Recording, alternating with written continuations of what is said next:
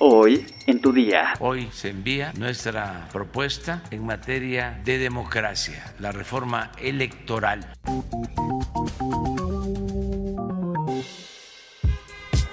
Tu día con el Universal. La información en tus oídos. Ya sea que andes corriendo, desayunando, rumbo a tu trabajo o sentado en el baño, no puede faltarte tu dosis de información. Así que entérate. Nación.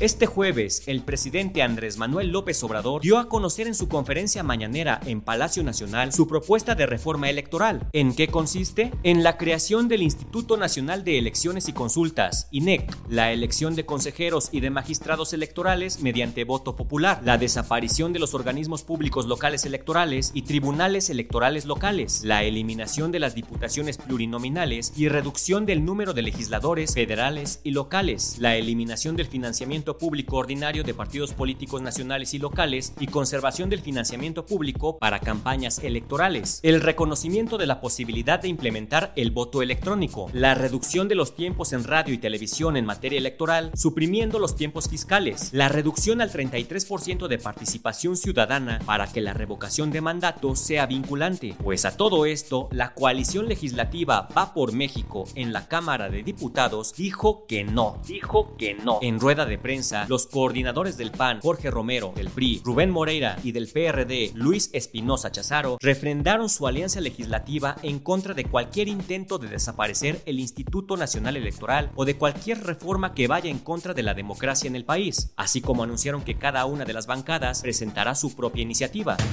La Secretaría de Salud anunció que los niños y niñas de 12 a 17 años sin comorbilidades ya podrán realizar su preregistro para recibir su primera dosis de vacunación contra COVID-19. A partir de este jueves 28 de abril se abrió el registro para la vacunación universal y podrán registrarse en el sitio mivacuna.salud.gov.mx. Para realizar el preregistro, los requisitos son ser menor de edad de entre 12 y 17 años, no padecer alguna comorbilidad y tener a la mano el CURP. El subsecretario de Salud, Hugo López Gatel, extendió una invitación para que los padres, madres y tutores realicen el trámite de niños y niñas de 12 años en adelante.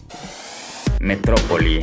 El secretario de Seguridad Ciudadana, Omar García Harfuch, informó que la madrugada de este jueves catearon siete inmuebles relacionados con el robo de vehículos. Estos cateos fueron en las alcaldías Álvaro Obregón, Gustavo Amadero, Tlalpan y Venustiano Carranza, y fueron detenidas tres personas. Se aseguraron los siete inmuebles con la ayuda de la Fiscalía General de Justicia, de los cuales destacan dos talleres mecánicos y otro destinado para la elaboración de documentación apócrifa de vehículos robados, además de 27 vehículos, 10 de ellos de lujo, uno de los cuales cuenta con reporte de robo con violencia y los otros nueve están siendo analizados por peritos de la Fiscalía General de Justicia para descartar que hayan sido remarcados o modificados en estos talleres.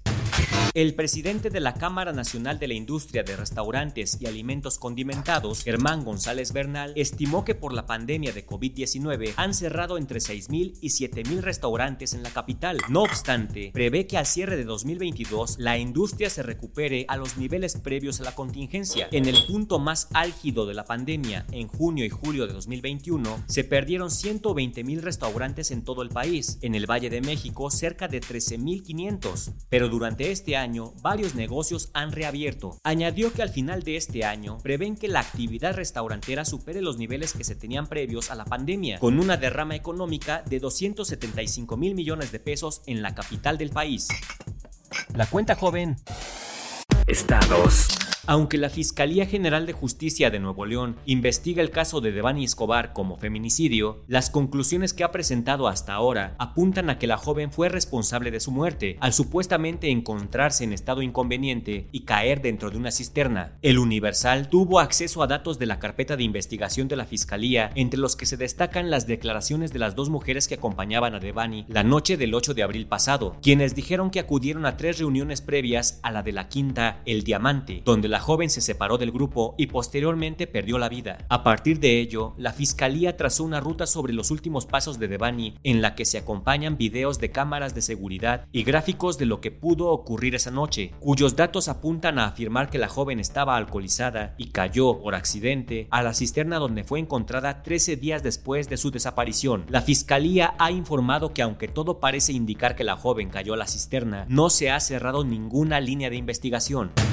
Las dos mujeres que fueron secuestradas por una célula del cártel Jalisco Nueva Generación en Puerto Vallarta, Jalisco, fueron liberadas sanas y salvas la tarde de este jueves, reportó la Secretaría de la Defensa Nacional. Integrantes del cártel Jalisco Nueva Generación, que controlan dicho puerto turístico, dejaron a la subteniente Tania Quintanar Zarco y a la sargento primero Ana Laura Olvera Arellano en inmediaciones del centro comercial Plaza Fluvial de la ciudad jalisciense, señaló la dependencia. La Sedena afirmó que las Fuerzas Armadas, en conjunto con autoridades locales realizaron amplios operativos de búsqueda durante todo este día para la localización de los dos elementos que vacacionaban en Puerto Vallarta. El general de brigada, diplomado Estado Mayor Vicente Pérez López, comandante de la 41 Zona Militar, señaló que son secuestradas por el simple hecho de formar parte del ejército mexicano, por el simple hecho de portar uniforme, y eso consideramos que es un acto de cobardía.